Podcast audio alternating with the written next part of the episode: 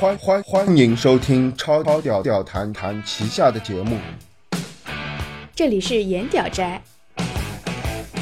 大家好，欢迎光临超屌谈旗下节目《颜屌斋》，我是超屌谈大叔。我是超屌谈小 B，超屌谈是一个科技加人文类的 lifestyle 节目，它是一款整合了 talk show、电子玩具测评、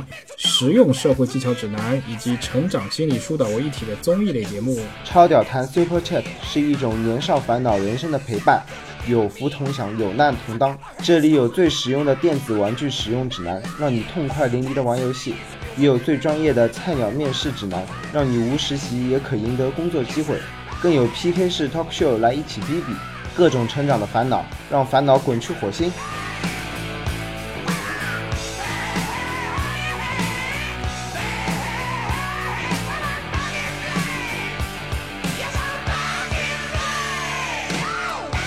Hello，大家好，我是超屌谈小 B，好久没和大家来侃侃了。最近看到一则消息，《魔兽世界》电影就要全球公映了，虽然中国地区除外，但小 B 仍然是激动不已。想想出了挺多期节目了，聊的都是硬件，却从来没有正正经经说过游戏。在小 B 看来，高配置的 PC 百分之六十以上都是用来玩游戏的。那借着《魔兽世界》电影的契机，小 B 就来说说这个已经十二岁高龄的经典网络游戏吧。网络游戏顾名思义就是联网玩的游戏，大家不再独自一人闯关，而是一起玩。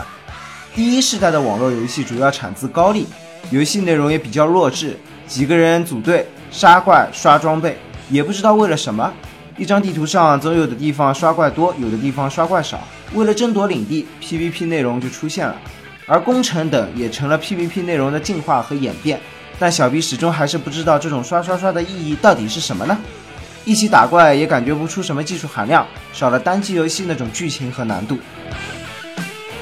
直到魔兽世界的出现，网络游戏的格局才产生了变化，由以前的玩玩玩玩到满级，或是不停的刷装备，变成了练到满级才开始玩。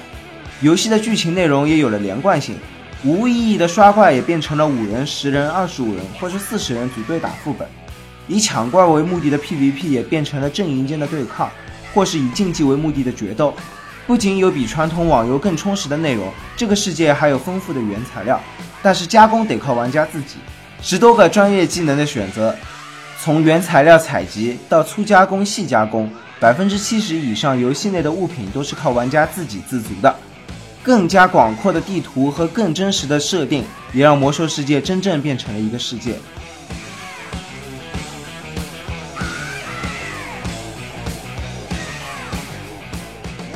魔兽世界刚登陆中国时，玩家并不适应，大多数人对于网络游戏的认识还停留在高丽国的无脑刷。真正让魔兽世界在国内兴起，要归功于广某某局一直不让《巫妖王之怒》资料片开启。大多数人已经装备饱和，无所事事，拉着几个无聊的小伙伴一起玩，一起带。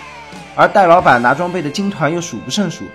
几周就能一身毕业装备，也吸引了不少原来高丽国网游的忠实拥趸来魔兽这个世界探险。从自己做老板，慢慢习惯了这个世界的操作和模式，到当打工带老板，广某某局为魔兽世界带来了一大批新鲜血液。而当黑庙、太阳井都刷完后，闲暇的时间便可去打打竞技场、战场。七十年代，到处都能看到 T 六点五 S 四毕业的高端人士。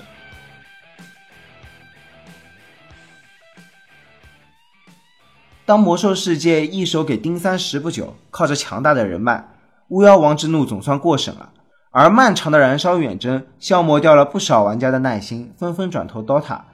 虽然 WLK 新资料片以及新职业死亡骑士仍然吸引回不少 WoW，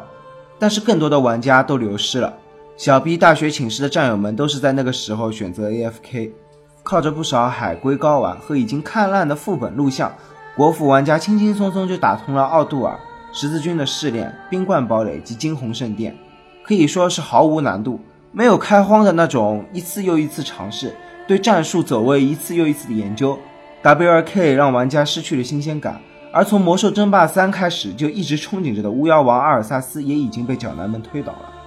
又一批玩家选择离开了魔兽这个世界。眼看玩家流失严重，丁三十只能祭出大灾变来试图挽回局面。暴雪更是在后期推出了快餐式的随机团队副本，来帮助玩家更快的获取装备，而这并没有什么卵用。晴天一个霹雳，英雄联盟出现了。相对于魔兽世界，英雄联盟所花的精力更少，单局时间比副本时间更短，更不会有猪队友一个走位错误就导致全团灭。很多玩家都转投了英雄联盟。小 B 并不是在贬低魔兽世界，小 B 也不玩 DOTA 类游戏，但是不可否认，魔兽世界这样高龄的游戏的确存在着很多问题。这个之后再说。小 B 也是在这个时候转投到了暗黑三，所以对之后的熊猫人之谜不甚了解。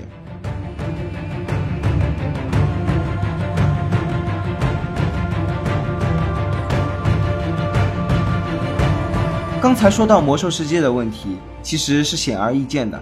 经过时间的沉淀，游戏文化已经形成，入门门槛高，高玩比较傲娇，不愿意带小白，小白也想躺着拿装备。用人民币去买装备、买游戏内货币的情况也越来越多，游戏氛围日渐变差，老玩家流失，新玩家进不来，几乎必须一直玩，稍有一段落下就完全不知道该怎么玩了。前段时间，小 B 还重新去游戏里看了下，花了一个多小时才下好的新资料片，进去一看，连人物所在位置是哪里都不认识了。游戏内很多的内容都被改得面目全非，虽然画面好了，但是却没有了玩的冲动。相信这也是大多数玩家对魔兽世界的看法。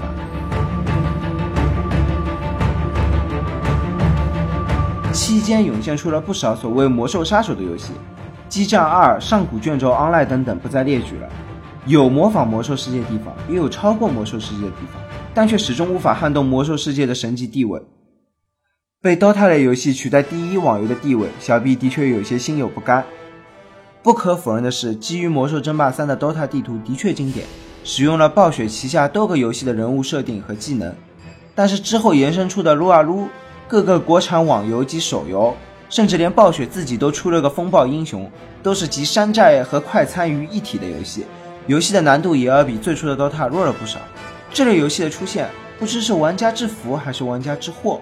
像我我这种轻度 Hardcore 类的游戏，真的只能成为小众的游戏了吗？超屌谈认为，对于一款网游来说，基本由以下几个主要部分组成：一、非线性元素性设定，包括故事背景、人物、场景设计等；二、社交性玩法，在玩法上更讲究社交交互性的平衡和可合作性，这点同只有 NPC 的单机游戏就有很大的不同；三、线性剧本设定，这就是无论单机还是网游都有的所谓的一个个的关卡。网游的自由度更大一些，但本质上这些剧本就是结合了环境元素加上世界观规则的一种虚拟体验交互，其目的是在有限的元素背景下最大化让真人玩家有不同的游戏过程体验。当下一个剧本再也无法吸引大量玩家的时候，往往意味着该游戏需要增加新元素，或者索性跳入后续作品的开发。因此，从上述理论中可以发现，新型网游即撸啊撸实际上是对二和三项做了改变。所谓线性剧本，基本进行极大的简化，故事性的流程几乎被删除殆尽；而在社交性玩法上，也去掉了和真实世界中比较接近的一些沟通，游戏的设计变为大大强化了玩家之间相互厮杀的体验。很明显，这是弱智化的倾向。由于工会的存在和模拟真实世界的任务性体验，对于低龄玩家，往往可以通过游戏来提高自己的团队协作能力以及社交能力，但在英雄联盟中，协作的需求很低。所谓的沟通，往往是双方的谩骂。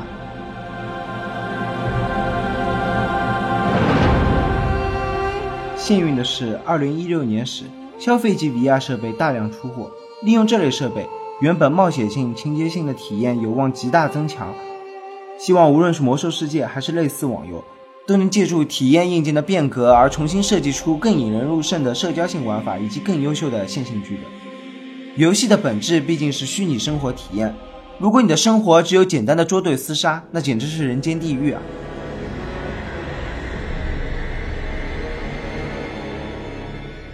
天下没有不散的宴席，有盛也必有衰。经历了十二个年头，魔兽世界已经是一个步履蹒跚的老头了。作为一个忠实的暴雪粉和魔兽世界粉，衷心希望能在这个游戏入土前看到一个大结局，看到所有的上古之神都被击杀，看到萨格拉斯被角男推倒。看到泰坦神统治的世界再次恢复和平，这或许是最后一次看到好友名单纷纷亮起、呼朋唤友打副本的机会了。说到这里，小毕不禁潸然泪下。今天就砍到这里吧，让我们把这期节目结束在《巫妖王之怒》CG 的背景音乐中吧。